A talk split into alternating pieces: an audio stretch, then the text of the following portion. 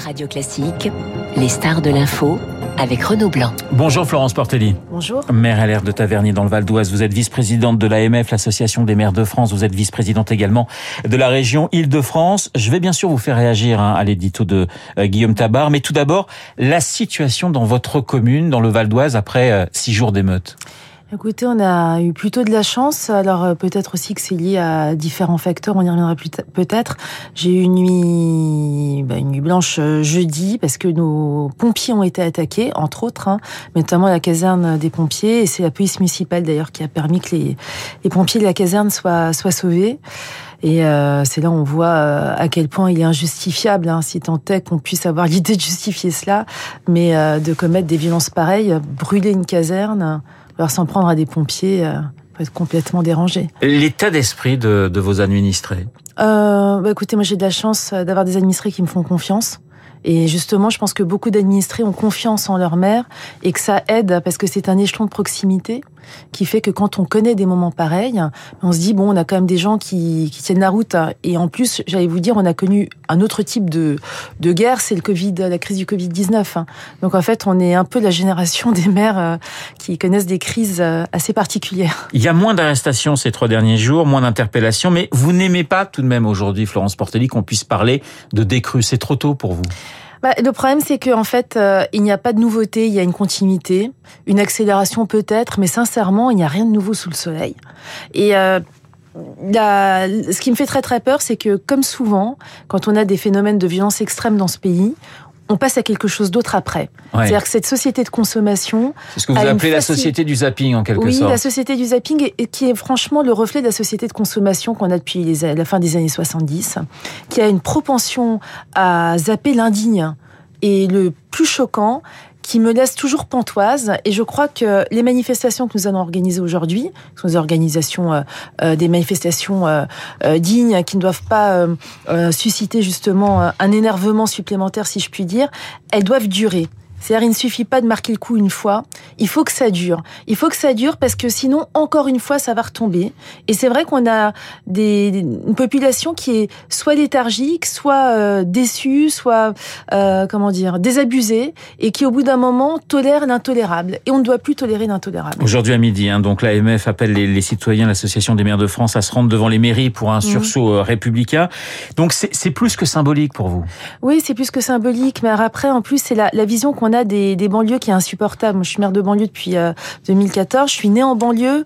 Euh, je suis euh, petite fille euh, d'immigrés. Donc, euh, toutes les caricatures que j'entends sont insupportables. Là où je rejoins totalement Guillaume Tabar, c'est j'étais très choquée sur cette assimilation entre pauvreté, et euh, criminalité. Vous savez, c'est pour moi de l'anti-Charles Péguy. Charles Péguy distinguait la pauvreté et la misère, et là on est vraiment en plein dedans. C'est-à-dire considérer que parce qu'on est pauvre, on serait exempt de dignité, de dignité humaine, et que finalement on serait encore plus enclin à commettre des actes de délinquance. C'est euh, non seulement c'est stupide, mais en plus c'est dangereux de penser comme ça, et c'est un mépris de classe quelque part qui est inacceptable. J'en viens à, au thème de l'édito de Guillaume Tabar, euh, l'agression de la famille du maire de la Rose, Vincent Jeanbrun.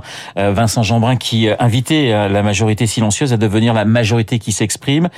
Il peut, il doit y avoir un électrochoc après, euh, après on a frôlé le drame hein, en, quelque, en, en, quelque sorte. Est-ce qu'il peut y avoir véritablement un électrochoc pour vous Florence Oui, mais alors il faut que les partis politiques, quels qu'ils soient, hein, changent un peu de leur logiciel euh, daté.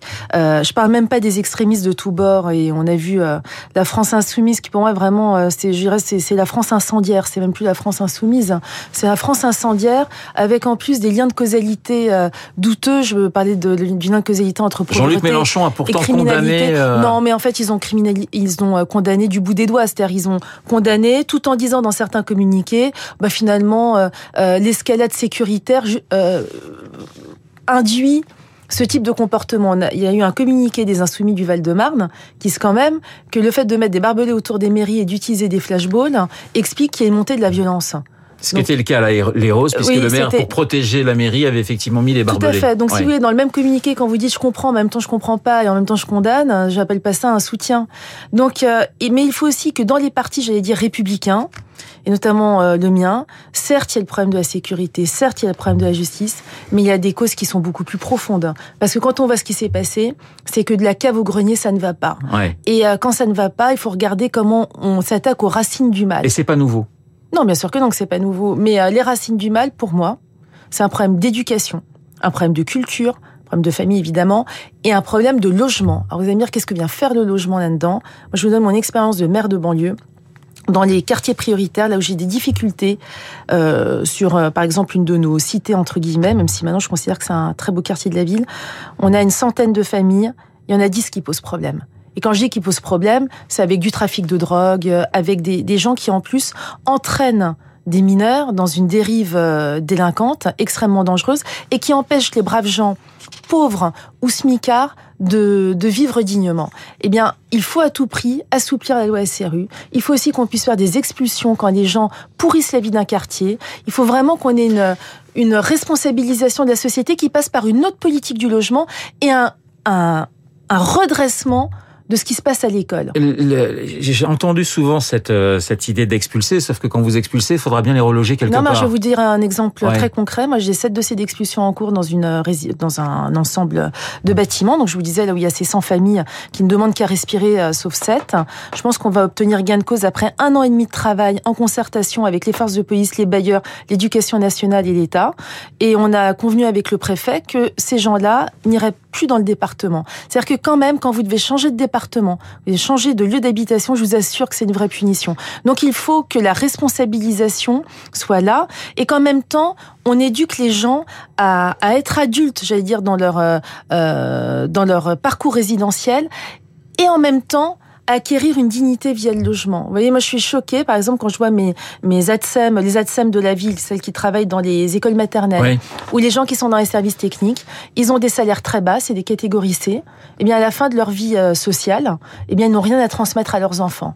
Ben, moi je préférerais qu'on fasse une France de propriétaires, d'accession sociale à la propriété, qui responsabiliserait tout le monde, plutôt qu'une France comme ça, où finalement on méprise les gens, on laisse dans les quartiers euh, prioritaires des gens qui gangrènent, euh, qui sont des facteurs de haine et de délinquance et qu'on ait vraiment une, une vraie politique sur ce plan-là. Je vous rappelle quand même, pardon, que le ministre du Logement, on ne l'a pas entendu ces dernières années. Et d'ailleurs, pendant un temps, on n'a même pas eu de ministre du Logement. Et ça fait partie d'une ère de la guerre. Quand vous voulez réformer la carte scolaire, ça sert à rien si vous réformez pas la carte du logement. C'est essentiel le logement. Vous connaissiez, euh, vous connaissez très bien euh, Vincent Jeanbrun, et je sais que vous redoutiez comme lui ce type d'attaque. C'est-à-dire que quelque part, vous n'êtes pas surprise. Ah non, pas du tout. Mais ce qui me surprend, c'est qu'on soit surpris. Oui. En fait. Alors évidemment, c'est là, on est au paroxysme euh, de ce qui peut être choquant, notamment avec en s'attaquant à une famille, à des enfants, au paroxysme de la de la barbarie. Mais il n'y a rien du tout d'étonnant. Et puis, quand on voit à ce point-là une telle absence d'empathie, notre société est de plus en plus dépourvue d'empathie, notamment chez certains jeunes. Ça veut dire que quand même il y a un vrai problème de d'élévation culturelle et éducative. Il faut remettre de la culture à haut niveau et une euh, instruction à très haut niveau Vous occupez dès de la, la maternelle, en, en, Ile-de-France. Dès la maternelle et l'école primaire. Vous savez, moi j'ai adopté En dans région. ma ville le modèle Ouais. scandinave. Tous les enfants de la ville, quel que soit le milieu, quelle que soit l'école, ont des cours dispensés par le conservatoire à l'école, et soit des instruments de musique que l'on paye, euh, ou des chor- ou la chorale, euh, ou euh, le théâtre. Et je pense que par ce biais-là, en élevant, en rendant moins idiots, pardon de dire ça, mais je pense que ces enfants ont une chance de s'en sortir. Donc quand vous voyez euh, des mairies, bien sûr, des commissariats, mais aussi des médiathèques brûlées, euh, j'imagine que ça doit être terrible pour vous. C'est qu'il y a- y y pareil, y un sentiment d'échec justement en se disant bon, on va essayer de mettre plus de culture, on va essayer d'intéresser les, les jeunes et on voit que ce sont des bâtiments qui crament. Oui, mais parce que un lieu, c'est pas mettre plus de culture. Euh, c'est comme le passe culture, c'est pas une politique culturelle. Ouais. C'est évidemment c'est essentiel, mais ce qui compte c'est la médiation culturelle. Ce qui compte c'est l'instruction. Et l'instruction quand on est petit, elle doit être à très haut niveau. Et même à l'école, même au niveau de l'enseignement du français, même au niveau de l'enseignement des maths, ce qui induit aussi des classes encore plus petites, mais il faut vraiment renforcer le niveau. Sinon, on ne s'en sortira pas, le reste c'est de la blague. Vous, vous parliez d'instruction, vous parliez d'éducation, ce que vont vous dire les profs, les enseignants, c'est-à-dire qu'on n'est pas là pour éduquer les enfants. Non, je suis d'accord, c'est pour ça que je parle d'instruction. Oui.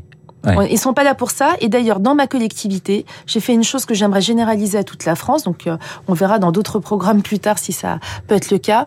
J'ai un conseil des droits et devoirs des familles euh, que je préside.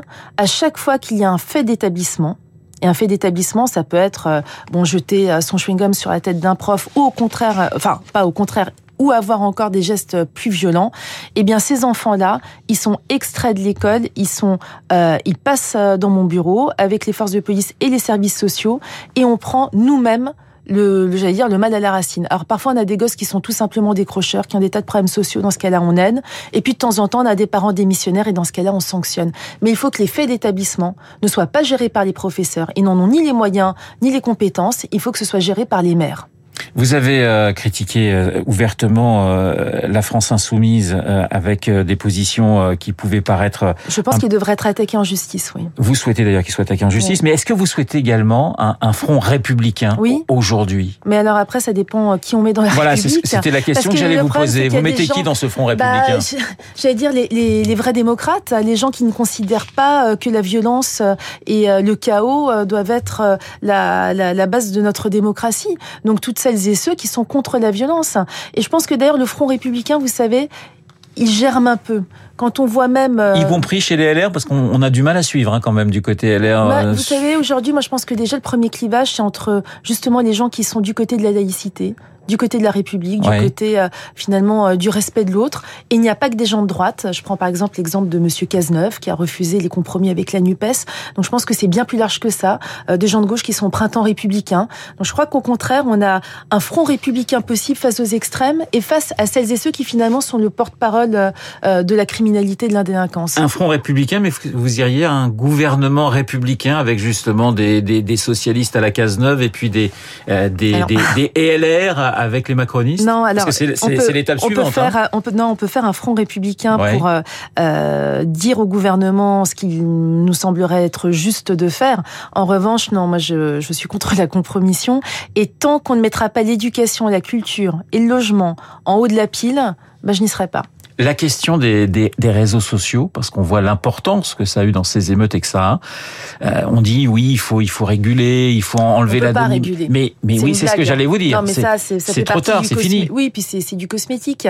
En fait, ce qu'il faut se dire, c'est pourquoi finalement aujourd'hui, il y a un tel narcissisme, un tel égotisme, que finalement, on se sent être qu'en étant euh, dans l'image, qu'en étant dans l'instantanéité de l'image, même parfois avec des réseaux sociaux qui font que votre euh, poste disparaît au bout de quelques secondes, comme Snapchat. Qu'est-ce qui fait que le manque finalement euh, de peut-être de spiritualité, le manque d'élévation, le manque aussi de bonheur, avoir des vraies relations humaines.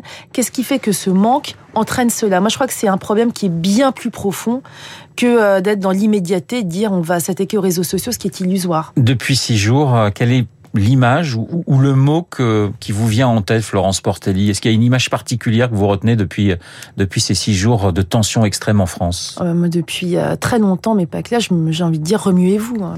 Ouais. Remuez-vous, mais tout le monde, la société aussi. C'est-à-dire quand quand des gens se font euh, euh, violenter ou agresser, eh bien on réagit, on reste pas, on baisse, on détourne pas la, le regard.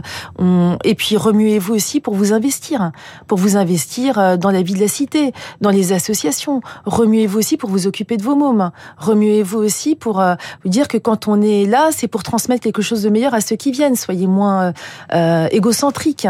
Donc c'est ça que j'ai envie de dire. Remuez-vous. Vous souhaitez que le chef de l'État s'exprime et si oui, vous souhaitez quel type de discours de la part d'Emmanuel Macron franchement, je m'en, je, ça, je m'en fiche un vous peu. Vous pensez de toute façon que ça n'aura aucun, aucun Non, parce que vous savez, j'ai un souci avec le président de la République que je respecte évidemment en tant que président, mais sur la personnalité de Monsieur Macron, c'est un jour ce monsieur a dit euh, il y a des gens qui ne sont rien.